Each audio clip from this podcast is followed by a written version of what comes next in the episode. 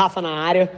Gente, acho que o que eu trago para vocês no episódio de hoje aqui do podcast é um compilado de algumas das passagens onde eu destrincho uma nova forma de você olhar para os desafios que se apresentam à medida que você persegue os seus sonhos.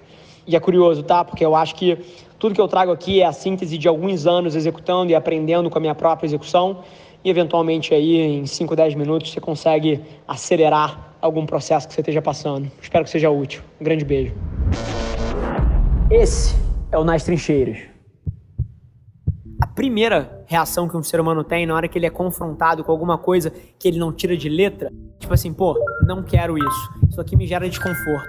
E isso acontece, e assim, eu tenho empatia pelas pessoas que sentem isso, porque isso acontece com quem faz esporte. Na hora que você só correu até hoje 8 km, você vai correr 9, vai correr 10, vai correr 12, vai correr 15, na hora que você está se testando, é extremamente desconfortável.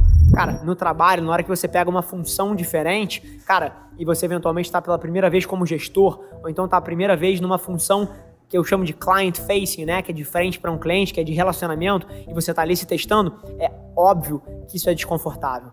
Mas esse mesmo desconforto que você sente quando você está fazendo alguma coisa pela primeira vez, quando você está puxando o nível de uma coisa que você faz sempre, mas num nível acima, cara, é exatamente isso que te faz crescer. Ninguém chega a pegar 30, 40, 50, 60 no supino da academia se não estiver fazendo uma força descomunal. Não pode ser confortável. A mesma coisa num triatlo, numa prova de endurance. Você nunca vai fazer os 3.8 km de natação, os 180 km de bike e as 42 km de uma maratona num Ironman se você não tiver acostumado a se sentir desconfortável no seu dia a dia. A maneira que você cresce é se sentindo desconfortável o máximo de tempo possível. É isso que vai te dar velocidade no crescimento. Então, agora acho que a gente quebra a primeira coisa, a primeira percepção errada que as pessoas têm é que quanto mais rápido você quer crescer, quanto mais ambicioso você quer que a sua curva de, de evolução na vida seja mais aguda. Você vai ter que se acostumar com o que eu me acostumei, que é se sentir desconfortável 100% do tempo da sua vida. E aí, todos os dias eu vejo uma dicotomia no discurso da galera, que é o seguinte: a pessoa é ambiciosa, ela quer crescer, mas agora, na hora que ela é confrontada com uma situação que está puxando ela para fora do que ela sabe, a primeira reação dela é: opa, não quero isso aí não, opa, tá me estressando, opa, isso aí é desconfortável. Prazer. O nome disso é crescimento e é só assim que você chega nos lugares que vocês querem. Então, primeira coisa, acho que o resumo do vlog de hoje é: ajusta a sua cabeça porque muito da nossa sensação, da nossa experiência de vida, vem do nome que a gente dá para as coisas. Então, assim, se na hora que você entra numa situação dessa, dá o um nome de estresse, dá o um nome de correria, dá o um nome de percepções negativas, ao invés de olhar para isso assim, caramba, como isso aqui tá me testando, como eu tô evoluindo, como eu tô aprendendo. Você tá colocando o primeiro pé já errado nessa porra. Então, ajusta a sua perspectiva toda vez que você estiver nervoso, coração batendo rápido, com prazo em cima, uma demanda que você não está acostumado, aprende a olhar para isso como uma coisa, pô, que bom que eu tô tendo essas oportunidades. Porque se eu tivesse sentado na minha cadeira fazendo as coisas que eu sempre fiz, eu não estaria chegando onde eu quero chegar. Então, ó, ajusta a sua perspectiva. O que, a gente está querendo dizer quando a gente diz ir trabalhar com alguém? O que, que a gente está querendo dizer quando a gente diz empreender, né? Então, o que, que tem por trás disso? Não existe forma melhor de aprender do que botando a cara no mundo e dando a cara a tapa. O dia que você começa um projeto seu e você, porra, tem uma conta para pagar e você tem um cliente para atender e você precisa vender para aquele negócio poder sobreviver para o próximo mês, cara, não existe incentivo maior do que esse. Você se colocar para fora dessa zona de conforto absurda que é você estar tá empreendendo é a maior escola que existe. Assim, hands down, tá? É, agora, você vai aprender com os seus erros. Isso leva tempo. Você vai ter um erro super básico no primeiro mês, que é alguém que já tem experiência. Vou te dar um exemplo. Se eu abro uma empresa hoje, cara, eu acho que eu levo essa empresa de 0 a 20 milhões de faturamento em seis meses. Cara, já fiz isso duas vezes na minha vida. Eu sei o jogo, eu sei as regras, eu já passei por esse negócio. Então, assim, qual é a provocação aqui? Se você quiser fazer rápido, eu faria de outra forma. Eu procuraria alguém que está exatamente aonde você gostaria de estar e tentaria me aproximar dessa pessoa. Dá um exemplo. Você quer ser um tech founder. Você quer abrir uma startup orientada para tecnologia, esse é o, pô, esse é o teu play, você acha que isso aqui é o que você quer fazer e o que te faria feliz. Cara, eu tentaria ser fucking chief of staff do founder da Loft ou do founder da Tribe ou de alguma outra empresa que está sendo venture backed por um VC que você admira, tipo Canary.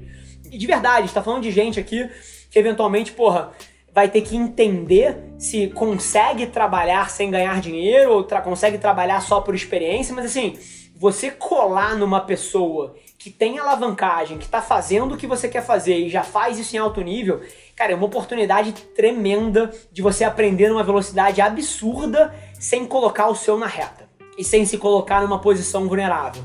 Exemplo aqui, tá? O grupo das empresas da Velar tem um pouco mais de 100 funcionários. Você sabe quem eu acho que está mais preparado para empreender dos 100 funcionários? O João. Porque ele me segue 14 horas por dia, ele escuta tudo que eu falo, ele vê todas as minhas reuniões, ele tá por dentro da minha agenda, ele tem acesso ao meu e-mail. Cara, assim, se ele quiser abrir um negócio próprio hoje, ele engole, engole um diretor executivo meu que ganha 30 mil reais de salário. Engole. Como empreendedor. Eu acho que as pessoas se confundem um pouquinho. Quando você consome a nossa estratégia, eu acho que você ignora a quantidade de trabalho que rola por trás para garantir que você tem a estratégia correta no lugar, o conteúdo correto, as pessoas certas no time e essa caça incessante por pô, melhorar cada uma das pontas. Isso aqui não é, não é, não é moleza. Trabalho duro pra caralho.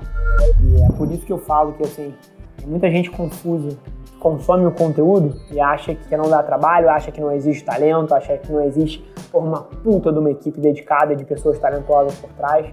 A internet ela deixou de ser uma arbitragem de que qualquer um cresce ali, surge e, pô, e consegue ficar milionário há muito tempo já. Isso aqui já é um nível um pouco mais maduro digital e só se sobressai se você for bom as pessoas se confundem, na boa, João, isso, isso uma raiva. As pessoas olham o Whindersson Nunes, elas olham o Felipe Neto, elas falam, caralho, qualquer imbecil consegue crescer um negócio digital hoje em dia. Olha isso. Cara, esses caras são gênios do nicho deles. Gênios.